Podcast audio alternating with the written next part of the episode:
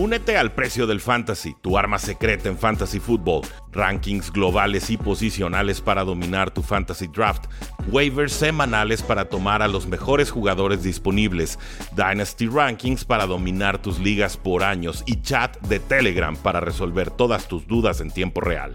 Visita stam.store diagonal precio NFL o da clic al link en este episodio para suscribirte.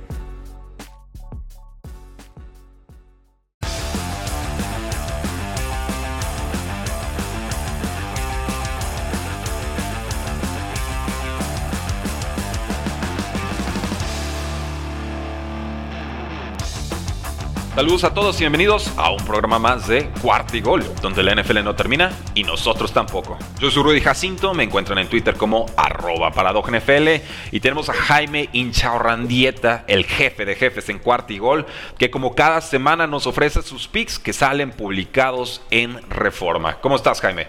Bien, contento Rudy. Eh, digo, de antemano una disculpa porque la semana pasada no nos fue como queríamos. Pero bueno, eso es señal de que se vienen semanas buenas, ¿no? Claro. Claro, claro, así es esto. Hay semanas altas, semanas bajas. Lo importante es que entendamos que es un maratón y no un sprint. Y por supuesto, Jaime, en este sentido de maratón versus sprint, eh, tenemos que hablar de la victoria de los Ángeles Rams sobre los Seattle Seahawks. Un partido en el que los Rams eran favoritos por dos puntos y medio, con un over-under de 54 y medio que se quedó muy lejos de ser cubierto. Eh, por toda clase de situaciones, patadas falladas, intercepciones en zona roja y, demás. A grandes rasgos, lo preocupante será la lesión de dedo de Russell Wilson, pero eh, reconozco su espíritu de combate, ¿no? Sobre todo porque no estaba Chris Carson, el corredor titular, y fue Alex Collins quien me parece con Seahawks hizo un buen trabajo. Así es, Rudy. Eh, digo, fuimos con Rams, eso fue muy bueno. Y, la verdad es que yo, yo, no tenía duda, claro, Monday Morning Coreback, ¿no? O sea, acaba de pasar el juego, pero yo no tenía duda que ese juego los Rams lo tenían que, lo, lo, iban a ganar, primero porque difícilmente vamos a ver a estos Rams perder dos partidos al hilo. Segundo, porque cuando los Rams eran malos, le ganaban, solían ganarle a Seattle en Seattle. Es decir, a Seattle siempre se le, se le han atragantado los Rams en su propio estadio. Y estos Rams, la verdad, están para muchas cosas y, claro, pasaron cosas extra, extra fútbol o como lo quieras llamar, pero al final es parte del, mismo show. Y los Rams vuelven a ganarle a Seattle en su propio estadio, a domicilio. Entonces, eh, lo normal. ¿qué, puedo destacar de este partido que me haya gustado mucho, sobre todo para temas fantasy? El regreso clarísimo de Robert Woods que ya Robert Woods ya apareció, ya vimos que sí le cae bien a Matthew Stafford, que no era un tema de que no hubiera química. Oye, no anotó, pero fueron 150 yardas, 12, 12 recepciones, hay química ahí y vamos a ver un Robert Woods muy bien para las siguientes semanas en Fantasy. No, y estaba clarísimo, estaban las, oportunidades y Cooper Cup iba a un paso endiablado, que va a seguir siendo relevante, pero en este juego no lo fue ese grado. Siete recepciones, 92 yardas, son buenos números. Normalmente lo acompaña de un touchdown, pero de acuerdo. Vimos participación de Sean Jackson, 68 yardas en una recepción. Y Van Jefferson, que era el que estaba peleándole ahí a Robert Woods, todavía no. Se nos queda hoy con una recepción y 16 yardas. En general, un partido sobrio de Matthew Stafford, 25 a 37 pases completados, 365 yardas, touchdown, intercepción y una captura. Y con Russell Wilson, 150 yardas, touchdown y dos capturas antes de ser reemplazado por Geno Smith, el ex jugador de los Jets de Nueva York, que entró y entró bien, una serie de noventa y tantas yardas para touchdown, pero luego anota rápido Matthew Stafford, tiene Gino Smith que anotar y con una, conseguir una conversión de dos puntos si no me fallan las cuentas. Y pues no, primer pase interceptado, no tanto por culpa de, de Gino Smith, pero creo que adecuado, adecuado en su actuación como suplente. Y cerramos entonces con DK Metcalf, 5 recepciones, 98 yardas y 2 touchdowns, sin importar que lo defendiera el mismísimo Jalen Ramsey. Así es. Pasamos entonces al partido de los Jets contra los Falcons, partido en el que los Falcons son favoritos por tres puntos, están en casa y el over-under está en 46 puntos. Jaime, eh, sabemos que hay muchas lesiones en ambos bandos, por supuesto, eh, Lamarcus Joyner, el safety de Jets, fuera, el receptor Smith, conmoción, fuera, Mekai Becton, el tackle, fuera. Eh, Marcus May, el safety estrella, fuera. Tyler Croft, el tight end 1, fuera. Y Colbert, el safety con moción, fuera. Y con los Falcons hablamos de Oliver, el cornerback está en reserva de lesionados. Calvin Ridley, la gran baja, eh, asunto personal, no viaja a Londres porque este es un partido que se va a jugar a las 8 de la mañana hora del centro. Y Russell Gage, receptor número 2 de los Falcons, no ha jugado desde semana 1, se perderá una semana más. ¿Quién gana y por qué?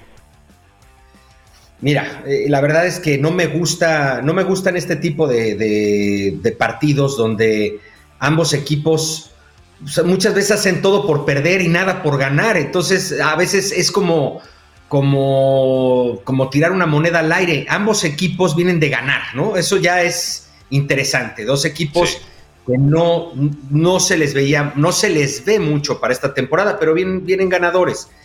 ¿Quién llegará con el mejor espíritu a este partido? Pues yo creo que traen mejor espíritu los Jets. Que los Jets ya ganaron el partido que nadie pensaba que iban a ganar, o sea, ya lo ganaron. Eh, muy importante fue creo que una refrescada para Zach Wilson impresionante, el, que se dio cuenta que podía jugar bien en la NFL y me parece que van a aprovechar eh, sobre todo esto que acabas de decir, eh, la baja de Ridley importantísima, yo creo que ese partido lo deben de ganar los Falcons en casa, por eso en el Money Line vamos con Falcons. Pero sabes que en tema de línea me gustan los Jets, porque no vaya a ser que vuelvan a dar la, la sorpresa como la semana pasada, o por lo menos ver un equipo peleador, luchón, que al final le cueste mucho trabajo a los Falcons sacar el partido. Los Falcons no traen nada tampoco. No, no, no hay defensa. Y la ofensiva apenas la semana pasada se vio como lo que pudiéramos haber esperado en pretemporada, ¿no? Y aún así perdieron contra el equipo de Washington. Entonces te acompaño, Jaime. Yo voy Moneyline Falcons. Spread también me gustan los Jets. Sobre todo porque es en Londres y ahí en realidad no va a haber una, una localía. Fueran los Jaguars, podría pensar que Londres sería una localía importante. Pasamos al partido de las Águilas de Filadelfia contra las Panteras de Carolina. Jaime, a ver qué tanto crees en las Panteras esta semana. Panteras local, tres puntos y medio favorito, un over-under de 45 puntos y por supuesto eh, algunas posibles lesiones a, a reportar, ¿no? Creo más que nada que lo destacado esta semana con las Panteras será el trade que acaban de hacer por Stephon Gilmer por una sexta ronda del 2023, una nada. Eh, un contrato un tanto caro, pero a ese precio creo que Panteras perfectamente lo, asume. Estará fuera Shaq Thompson, el linebacker. Estará fuera JC Horn, el cornerback de novato. Eh, Burris, el safety, también estará fuera. Pat Elfline lleva varias semanas fuera, este guardia de las Panteras. Y con los Eagles, Somalo, eh, guardia fuera, lesión de pie. Brandon Graham tiene una lesión de Aquiles, el pass rusher fuera toda la temporada. Brandon Brooks, guardia fuera y Kevon Wallace, safety, lesión de hombro, ya también en reserva de lesionados. Tocados los dos equipos, ¿quién gana y por qué? Mira, este partido lo debe de ganar Carolina. Es más, no tengo duda que Carolina va a ganar ese partido. Eh, traen una defensa muy, muy, muy, muy, muy buena. Eh, ¿No te asusta lo que pasó con Dallas? No, para mí al contrario, creo que es un animal herido. Y un animal herido es peligroso. Creo que va a llegar la, misma defensiva más fuerte. Eh, Sam Darnold, por ejemplo, fue un jugadorazo la semana pasada, a pesar de perder contra, eh, eh, con los Cowboys. si, ves, si ves sus números, increíbles. A quien extraña realmente Carolina es, ya vimos que Chuba Hubert podría, podrá haber sido muy pues muy querido, por la, muy querido por todo mundo este, en colegial y ahora que su gran oportunidad y la verdad es que pues no, no, no, no, no, no, no es un tema de sistema. Christian McCaffrey es Christian McCaffrey de su propio estilo y no se le puede suplir. Eso es lo que le pesó más que nada la semana pasada, Carolina. ¿Le va a seguir pesando esta semana? Sí, sí le va a pesar. Eh, y por esa razón, fíjate, e, solo por esa razón, me voy a ir en las. me, voy contra la línea con Filadelfia. Pero creo que ese partido lo debe de ganar los Panthers jugando en, casa. Me, parece un sinodal muy peligroso Filadelfia. La verdad es que Hurts eh, es, sumamente difícil de, pues realmente de defender, pero tuvieron una muy buena semana de entrenamiento, vamos a llamarle así, con Dak Prescott. Creo que la ofensiva de los Cowboys, y, bueno, se demostró hace, hace unas semanas cuando se enfrentó Filadelfia precisamente con Dallas, y sí se vio cómo tienen parecidas las, las ofensivas, ¿eh? son parecidas esas ofensivas. Todavía está un poquito arriba a los Cowboys. Entonces, me parece que, que el entrenamiento que tuvo Carolina la semana pasada le servirá para, para, para poder cubrir a Filadelfia. Pero Filadelfia sí les va a hacer cierto daño, ¿eh? sí les va a hacer cierto daño, por eso yo, yo sigo creyendo, oye, está jugando muy bien Sackers, ya resucitó Sackers. Pero en detrimento de otros receptores, para mí le están dando demasiados targets, si ya lo querían fuera y ahora resulta que es el número uno. yo creo que, yo creo que más, bien te debe de doler por un tema de fantasy, yo creo. Mm, Jalen Rager posiblemente, sí lo tengo en una liga.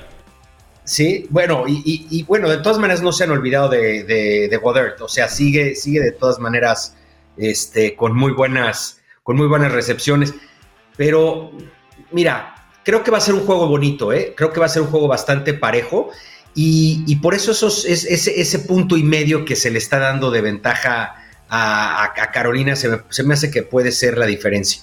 Por eso me voy con Filadelfia en contra de la línea, pero Money Line voy con Panthers, a que Panthers gane ese partido. Te acompaño. Panthers Money Line para ganar el partido. Filadelfia ha mostrado suficiente explosividad ofensiva contra Chiefs, contra Vaqueros de Dallas, incluso aunque se vieron algo mal en ese partido, para eh, poder resolver el, encuentro. Entonces, no me sorprendería una victoria de Filadelfia, pero confío más en la defensa de Panthers que en la misma de, de Philly. Por eso, si las ofensivas se parecen un poco, eh, hago la apuesta defensiva y sobre todo me voy con el local.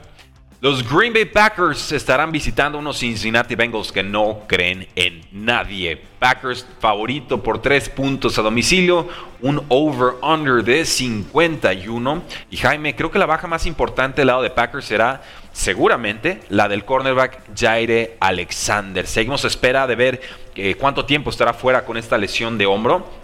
Y una cosa tristísima, no pudieron hacer oferta por Stephon Gilmore, no les alcanzaba el dinero, porque en el offseason le ofrecieron 6 millones a Kevin King, que fue él, él solito se encargó de que Packers no llegara al Super Bowl. Lastimado y lo que quieran, ¿no? Pero una situación triste de gerencialmente hablando, me parece.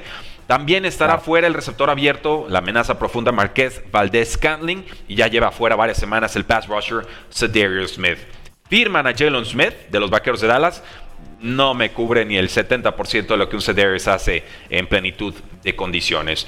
Con los Bengals parece que regresa T. Higgins, ojo ahí, después de dos semanas fuera, pero sigue fuera el safety Ricardo Allen, que ya no tarda en regresar. ¿Quién gana Jaime y por qué?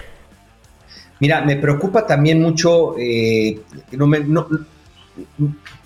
no, sé si no lo mencionaste porque ya, porque ya es un hecho que juega Mixon pero Mixon andaba tocado, ¿no? Está en duda, sí, está 50-50.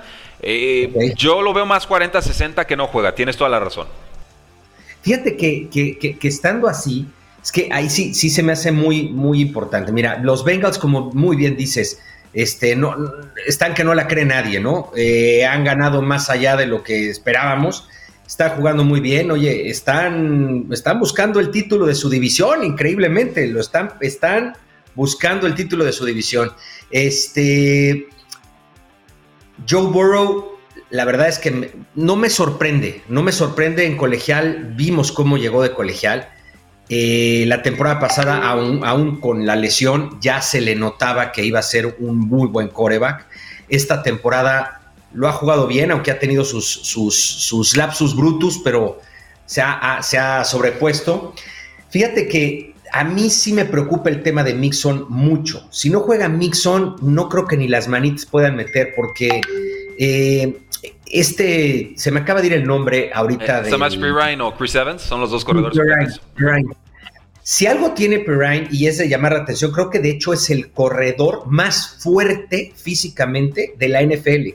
Y cuando hablo de fuerza, O sea, a ver, obviamente no va a comprar el tamaño de un, de un eh, Henry, Pero, pero si los ponemos a cargar pesas, resulta que el Perrin se le, gana a todos. es, es fuertísimo este hombre. Pero hasta ahí, la verdad es que cada vez que ha tenido oportunidades, él estuvo en Chicago. Chicago lo, seleccionó en, el draft hace, me parece, como tres temporadas y le dieron oportunidad varias veces y no es un buen corredor. La verdad es que es raro que te sobrepase tres yardas de repente en un acarreo. Entonces, pues Joe Burrow solito no creo que vaya a poder. Entonces, ahí te va, ahí te va, voy a distinguir. Yo creo que los Packers van a ganar el partido. Es más, jugar a Mixon o no jugar a Mixon, voy con Packers a que ganen el partido. Pero, y eso es lo que yo le diría a la gente, si Mixon va a jugar, si Mixon va a jugar, entonces vayan en la línea con Cincinnati. Yo agarraría a Cincinnati si juega Mixon. Si no juega Mixon, todo con Packers. Todo. Y nada más estoy hablando de un solo jugador, porque mira, los Packers no precisamente presumen la mejor defensa terrestre. No, es mala, pero tampoco es, tampoco es la mejor. Y la verdad es que, que que no es lo mismo tener a, Mixon que tener a un par de corredores X. Sí, de, acuerdo. Digo, finalmente Mixon es el motor de esa ofensiva. Eh, creo que la llegada de Higgins sí puede ayudar y mucho. Pero sí, efectivamente, Smash te ayuda en primeras y segundas oportunidades. Cumplidor a secas. Eh, fue, fue, tomado por Washington. El Washington. Los Washington Redskins en aquel entonces. Tuvo un rato con Delfines. Y fue compañero de Mixon en colegial en Oklahoma. Entonces, por eso como que sienten la naturalidad los Bengals de juntarlos de nuevo. Y sí, es un monstruo de, fortaleza, pero efectivamente eh, el haberse hecho tan fuerte, tan grandote, tan armario, eh, me parece que le resta mucha explosividad. El primer año colegial de, de Pirine, comparado a su tercer año, eh, ya la complexión física y la explosividad me parecía muy distinta y desgraciadamente, a mi parecer, se fue más por las pesas que por el, por el recuperar esa explosividad de antaño. Entonces, sí, si juega Mixon, órale, se vale irnos con ese Bengals menos 3, digo más 3.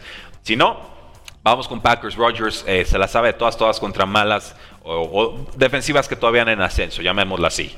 Eh, vamos con este. Eh, bueno, adelante, si tienes algo que puntualizar, échale. No, no, que, la verdad es que, digo, Aaron Rodgers, no importa. El único receptor que le importa a Aaron Rodgers realmente es Adams.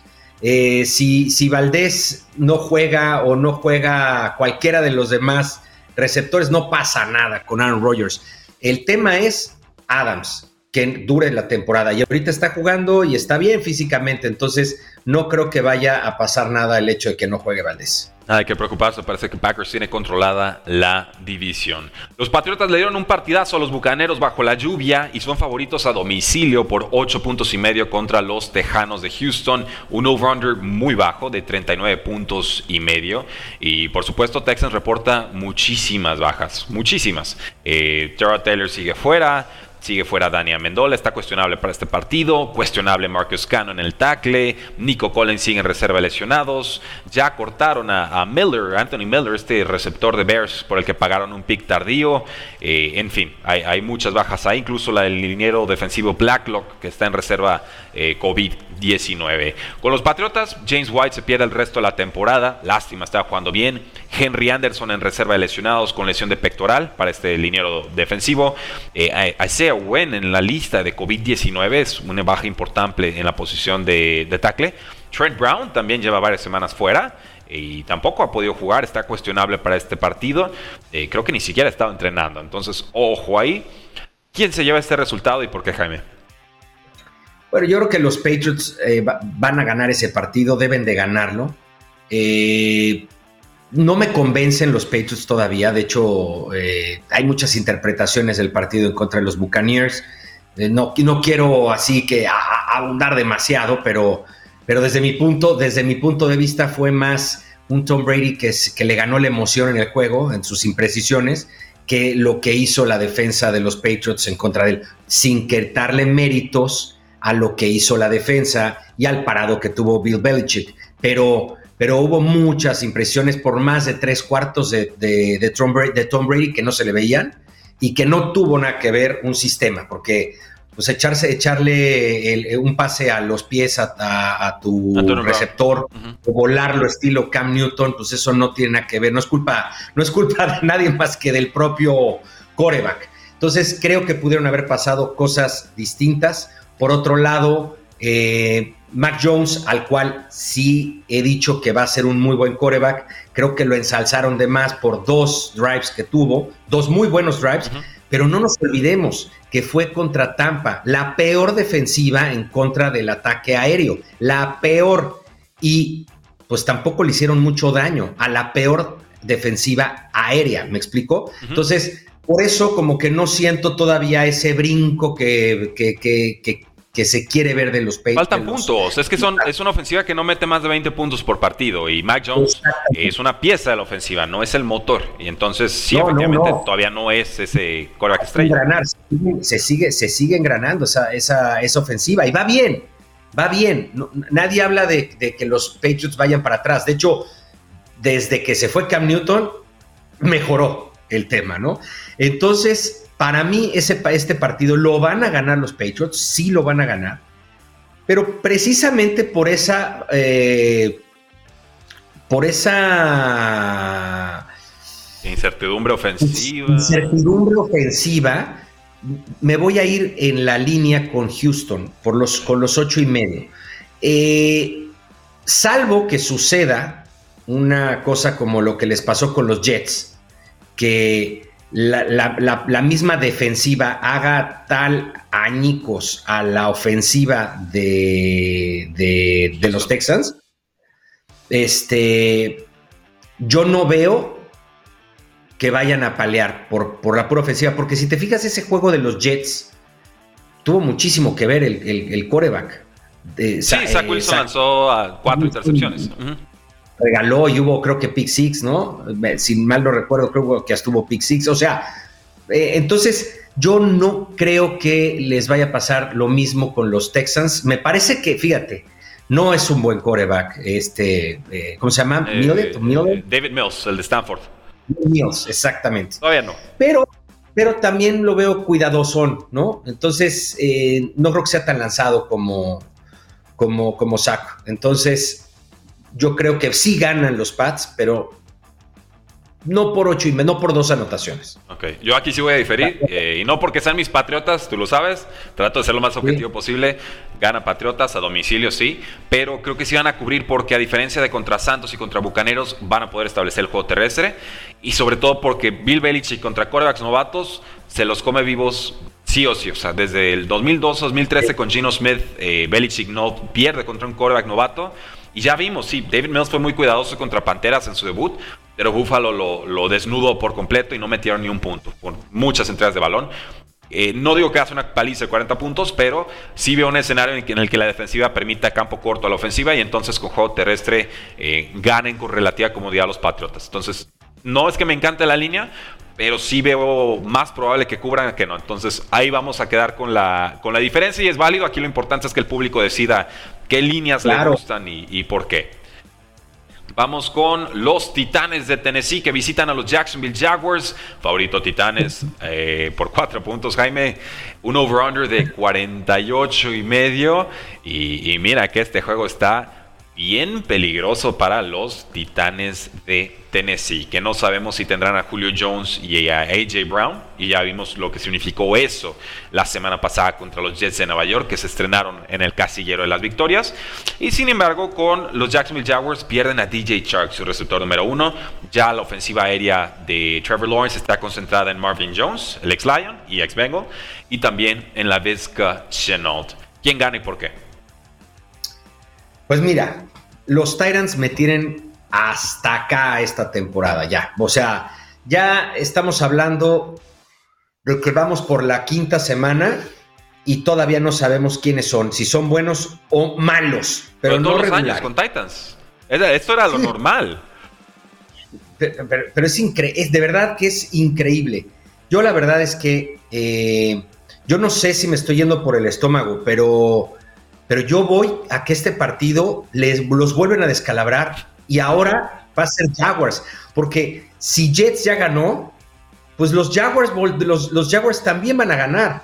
Los Jaguars, los Jaguars estaban jugando incluso mejor que los Jets. Eh, este juego es en casa. Yo sé que hay muchos escándalos con el head coach. Luego, luego resulta que esas sacudidas son las que, las que funcionan para que los equipos. Oye, pero, este, a Urban Meyer le hicieron la sacudida equivocada, ¿no? o sea, ah, lo grabaron a media sacudida. Sí, sí, sí, o sea, perdón, ¿por qué te despidieron? No, pues porque me perrearon. ¿Y tú no hiciste nada? Pues sí, la mano izquierda donde no se veía, o sea, ¿a qué estamos jugando? No, y no viajó con el equipo y, ya no lo respetan.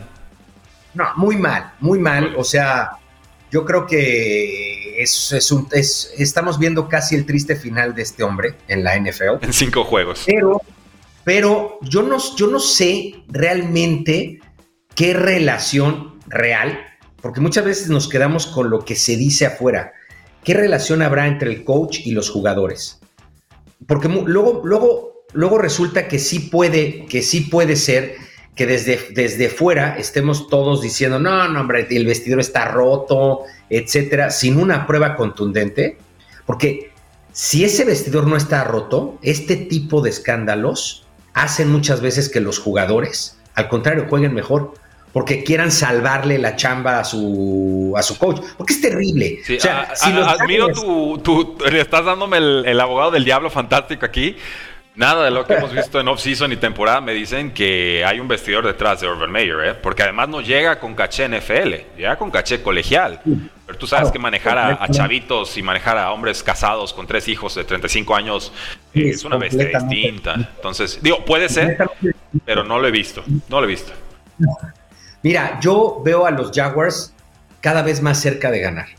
Si tú te fijas, los Jaguars, a pesar de todos los partidos ha habido, sobre todo los últimos, cada vez los ves que están peleando más. O sea, los ves como, ah, caray, espérame, espérame. ¿A poco sí se, las... ya empiezan respondones. Ya empiezan respondones. Y los Tyrants, esta derrota que tuvieron contra Jets, ¿por qué los va a levantar?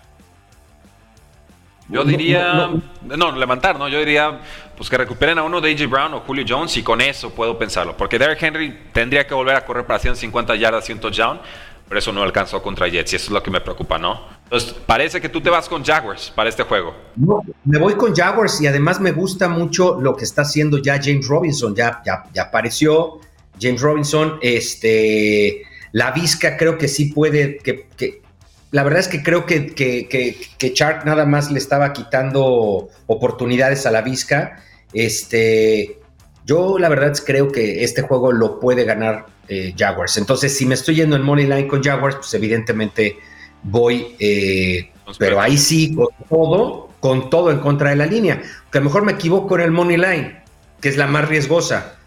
Pero oye, puntos a favor Jaguars, pero encantado, dénmelos, por favor yo, voy a aguantar una semana más con los Titans y no es porque crea mucho en ellos, simplemente eh, veo menos antídoto para un Henry que posiblemente salga más enojado. Y tengo la esperanza de que sí pueda jugar AJ Brown aunque sea eh, limitado. Entonces, spread voy con Jaguars y si no, este, pues sí, todos Jaguars. Pero creo, creo que gana Titans. Vamos a respetar la localía de Jacksonville.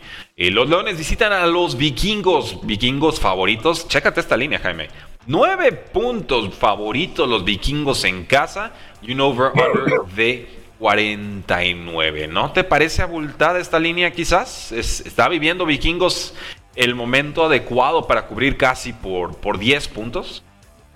Híjole, y ese además es un partido divisional. Lo que pasa que nadie está queriendo respetar a los Lions. Este, obviamente ese partido con los ojos cerrados voy con los Vikings en Money Lane, o sea, en Money Line, o sea, pero con los ojos cerrados. De acuerdo.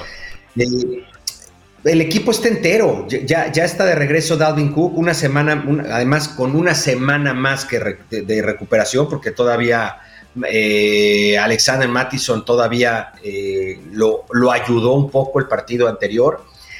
Eh, a mí los Vikings es un equipo que, que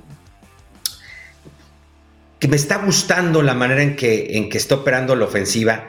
La semana pasada fue un bache, pero muy racional. Cleveland tiene una muy buena defensiva. Tiene una muy buena defensiva. y por eso no vimos el accionar de Vikings. Pero a ver, Vikings viene accionando súper bien desde la primera semana en su ofensiva.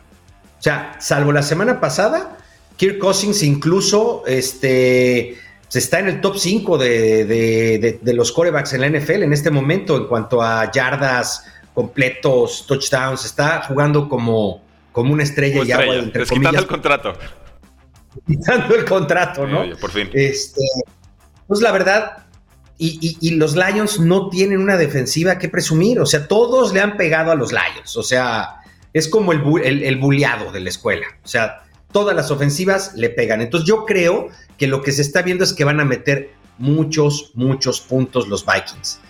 Eh, y la defensiva de Vikings, pues es la número 17, según Pro Football Focus. La de Lions es la 32. Ofensivamente hablando, Vikingos es la número 12. El Lions sería la 23, con mucho juego terrestre de Swift y Jamal Williams. Eh, dilo, Jaime. Gana Vikings y cubre Vikings, dilo. Te veo con cara de que quieres que cubran. Sí, sí, sí, van a cubrir y van a ganar, y van a ganar los Vikings. Correcto. Sí. Por 10 puntos. Son especialistas los Vikings en traicionar. Recuerden aquel favorito Vikings en casa, 17 puntos contra Buffalo Bills en 2018, semana 3, y ganó ah. Buffalo por paliza, eh, una de las sorpresas de la historia. Pero voy contigo, vamos, y este me gusta también para Pick the Survivor, ¿eh? Vikingos en casa, favorito casi por doble dígitos, hay que confiar en ellos. Los Lions no están en buen momento. Ahora, nada más una cosa para los temas del, Survivor. Hay una regla, hay una regla ahí general, pero obviamente tiene excepciones, ¿no? Y es nunca vayas en un Survivor en juego divisional si, si es posible. Eso es todo. Pero, pero, yo creo que te voy a hacer caso, Rudy. Y en, un, en, mi Survivor me voy a ir con Minnesota. es, válido. La regla. La excepción confirma la regla. Sí, digo, puede ser Vikings, puede ser Patriotas contra Texans, que son dos equipos que no parecen tener mucho valor futuro en Survivor. Eh, y hay algunos otros picks más seguros, como Bucaneros, me parece. Más adelante hablamos de ellos. Pero Vikings es, una selección sobre. O sea, si te eliminan tomando a Vikings en este escenario, con estas circunstancias, te falló por mala suerte, pero el proceso me pareció correcto. Entonces, pasemos a este partido de los Broncos contra los Steelers. Steelers, favorito en casa por un punto. O sea, por localidad y ya. Esto en campo neutro sería un pick'em. Y el over-under en 39 y medio. Lastimado Teddy Bridgewater. No parece que regresa a tiempo. Veremos un juego más de Drew Lock. Y pues también muy lastimado Big Ben. No, no tiene línea, no tiene receptores que le cumplan. Se ven mal las dos ofensivas. No hay forma. Desde ya te digo, yo creo que me voy con Steelers porque veo más fácil eh, conseguir la intercepción o el error de Drew Locke que provocar una entrega de balón de, Big Ben. Sí, yo estoy contigo. La verdad es que este es un juego de defensiva contra defensiva porque no hay ofensivas de los dos lados. No. En cambio, son, en cambio, las dos defensivas son buenas. La verdad es que, híjole, qué, lástima, ¿no? Porque son dos equipos que, que tienen defensivas de nivel de playoffs las defensivas, pero tienen tan malas ofensivas que, híjole, a ver si no se caen en el camino.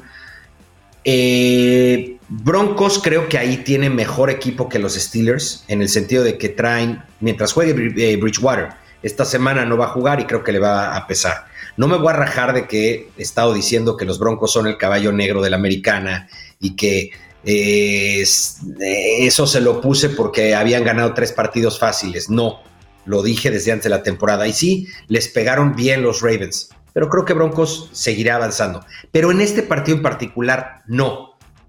Esa ofensiva mocha, como la traen ahorita, no va a poder con la defensiva de Steelers y menos jugando en el Heinz Field Stadium.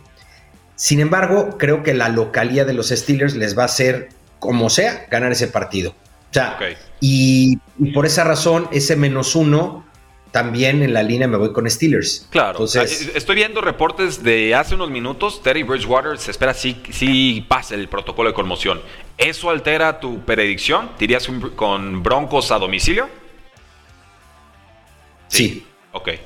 Bueno, yo, yo aquí estoy viendo que tu pico oficial era Steelers, pero ya con esta información creo que sí te irías por los Broncos, ¿correcto? Si juega, Bridgewater, sí. Eh, no con la, oye, no con la fuerza que, si me dijeras, me está, estoy a ver, perdón, estoy escuchando que viene Bridgewater. Ah, Jerry Judy, Jerry Judy regresa. Va, si fuera WWE, ¿no? Se quitan la capa, empiezan a entrar al ring a, salvar al compañero, pero, ok. No, no, no. Le queda una semana más a Jerry Judy, ¿no? Claro. Ok, yo, yo, híjoles, me voy a detestar por hacerlo. Creo que Steelers todavía va a encontrar la forma de sacar este partido. Están tan dolidos y se saben tan criticados que la defensiva va a apelar al, orgullo y va a sacar algo. Es, ya lo estoy viendo. ¿Sabes qué? ¿Sabes qué? Me, te, estoy, te estoy oyendo y me estoy acordando de mí hace, hace unas semanas cuando dije que, que Cincinnati no le ganaba a Steelers en el Heinz Stadium porque porque haz de cuenta que todos los argumentos que estás dando fueron los que yo dije. Dije, Cincinnati debe de ganar el partido en papel. Pero, en aquel juego no jugó TJ Watt. Y ese fue el problema. Hicimos el programa antes de que se confirmara la baja de TJ Watt. Yo sí me hubiera brincado. Sí es cierto, sí es cierto. Entonces ahí, nos doy esa salida, ¿no? Esa válvula de escape, si de alguna manera. Y, pero yo sí, aquí voy a decir, Jaime, yo estoy dudando de estos broncos, ¿eh? No estoy confiando en su solvencia en general me da la impresión y me vas a detestar por decirlo. Creo que Broncos no va a acabar con récord ganador este año, ¿eh? Creo que Broncos no acaba con récord ganador este año. ¿eh? Yo nada más espero que llegue Jerry Jury y vas a ver. Ojalá, eh, me, me encantaría que fuera más pronto que tarde. Ahí lo tienen, damas y caballeros, los primeros picks que tenemos con Jaime Inchaurrandieta, los cuales fueron publicados en periódico de tiraje nacional de Grupo Reforma. Mañana tendremos el resto de los picks, se van a publicar a las 00 con 00 en la madrugada para que lo puedan disfrutar con su cafecito o lo que ustedes gusten en sábado y por lo pronto sigan disfrutando su fin de semana, porque la NFL no termina y nosotros tampoco. Cuarto y gol.